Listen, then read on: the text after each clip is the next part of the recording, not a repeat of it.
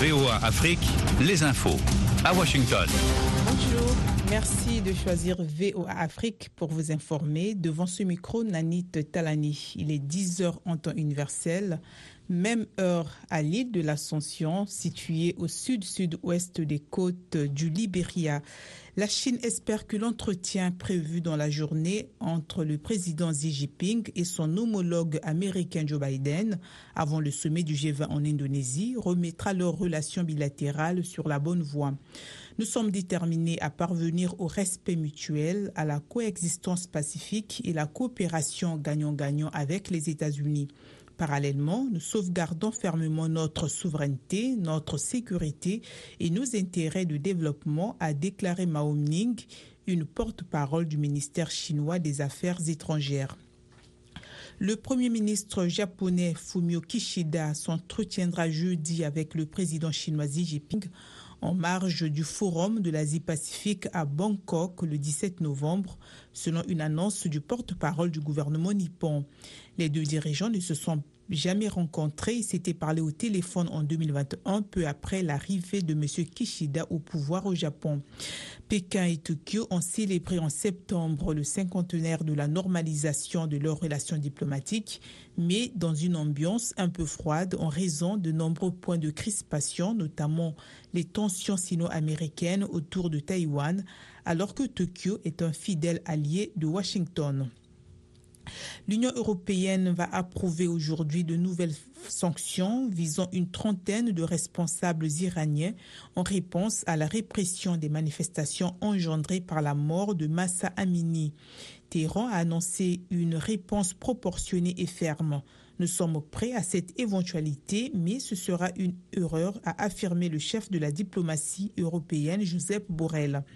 L'Union européenne a gelé le mois dernier les avoirs et interdit de visa les responsables de la police de la moralité, les gardiens de la révolution et le ministre iranien des technologies de l'information. En Israël, le désormais nouveau Premier ministre Benjamin Netanyahou a été officiellement désigné pour former un gouvernement.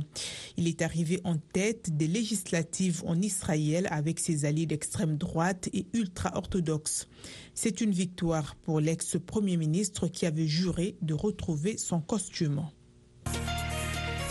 Vous êtes bien sur VOA Afrique, à Niamey au Niger, sur le 102.5 FM, 24h sur 24.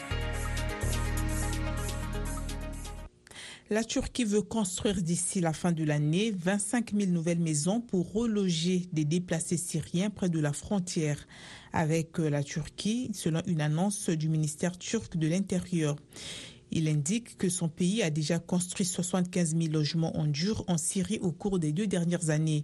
La Turquie cherche à créer le long de sa frontière une zone de sécurité pour empêcher les Syriens déplacés par la guerre de franchir la frontière et aussi permettre à Ankara de renvoyer une grande partie des millions de réfugiés qui se trouvent déjà sur le sol turc. Au moins une personne a été tuée et huit autres blessées dans une série de frappes imputées à l'Iran contre des groupes d'opposition kurdes iraniens basés au Kurdistan d'Irak, affirment les autorités locales. Cinq missiles iraniens ont visé un bâtiment du Parti démocratique au Kurdistan d'Iran, selon Tariq al-Haïdari, mais un maire.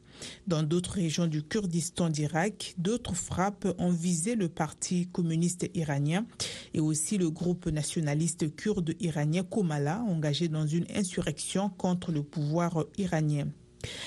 L'État du Darfour centre au Soudan a décrété l'état d'urgence pour un mois après la mort de plus de 24 personnes dans un conflit tribal, rapporte ce lundi des dignitaires tribaux et l'agence officielle Souna.